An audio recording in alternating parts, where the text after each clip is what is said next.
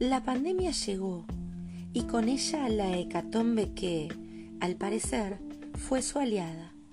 Movimientos rápidos, a ciegas, con la clara manifestación de que los y las docentes somos siempre resilientes.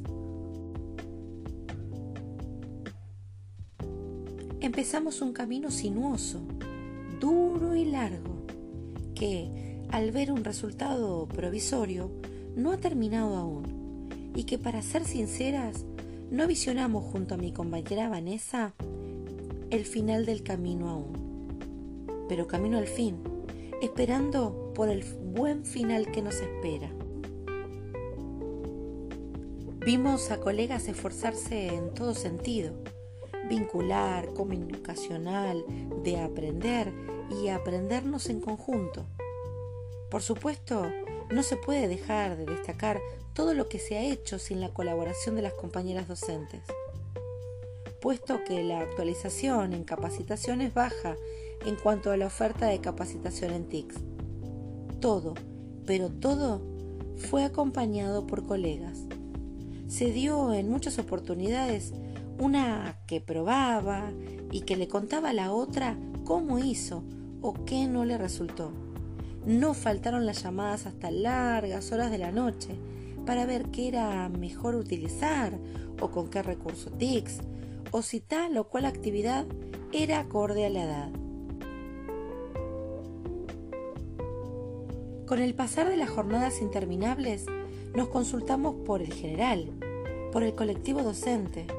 Nos preguntamos qué estrategias de comunicación implementaron los equipos docentes con las familias para sostener el vínculo durante el contexto de DISPO o ASPO.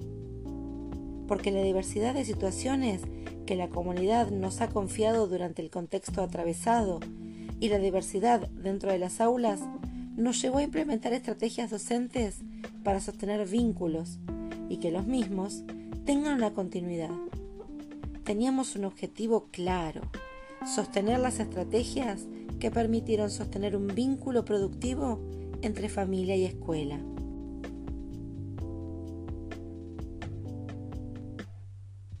Por supuesto, iniciamos con lo que sabíamos manejar las y los docentes, WhatsApp. En este sentido, tal como lo menciona el módulo 3, alfabetizaciones y ciudadanía, las imágenes fueron fundamentales, la centralidad contemporánea de las imágenes. Si antes tenían preponderancia como recurso, en la pandemia lo fue más aún, ya que vivimos en un mundo de imágenes. Es que pareciera que la vida moderna se desarrolla en la pantalla las 24 horas del día. Entonces, reflexionamos sobre el uso, sobre el uso que le dimos a las imágenes en pandemia. ¿Por qué trascendió tanto? ¿Por qué tuvo tanta presencia?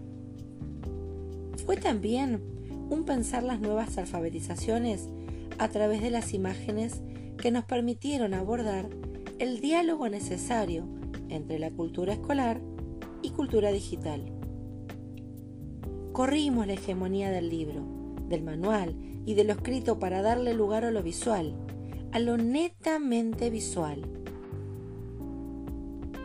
Nuestra pedagogía cambió y con ella el sentido de la propuesta.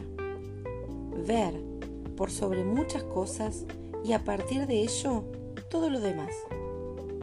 Enseñamos y aprendimos juntos a mirar y nos dimos cuenta allí tal como lo menciona Abramovsky en el módulo, del poder que tienen las imágenes. Una pedagogía que dialogó con las narrativas y lenguajes de la cultura digital y que, por supuesto, nos devolvió su aporte a la dimensión expresiva, estética, afectiva, que interpeló, en consecuencia, fuertemente a niñas, niños, adolescentes y jóvenes en las ciudades contemporáneas.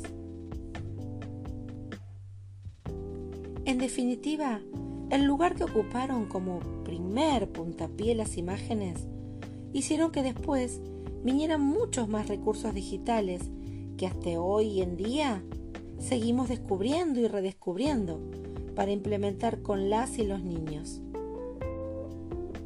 Ocupó un lugar de preeminencia absoluta. Estos recursos o herramientas, por supuesto, se ganaron su lugar, espacio que, desde nuestra consideración, continuará expandiéndose. Y con las imágenes, con la cultura digital, con el tiempo logramos la tan ansiada presencia de nuestros estudiantes. Presencia como educación y como derecho. Cual asistencia, el mero hecho de estar se transformó en la presencia como derecho a ser y estar. Y con ella, asistencia para identificar y acompañar las trayectorias educativas discontinuas. En definitiva, se trató entonces de garantizar la presencia de la escuela, y no tanto en la escuela. Fue la escuela la que buscó a sus alumnos, la que se hizo presente. Para culminar y como cierre, retomamos el término la escuela, un lugar para estar y también para ser. Pongámoslo como palabras que resuenan y que refuerzan la entrega de cada docente en esta pandemia en palabras de un estudiante mediante un relato biográfico.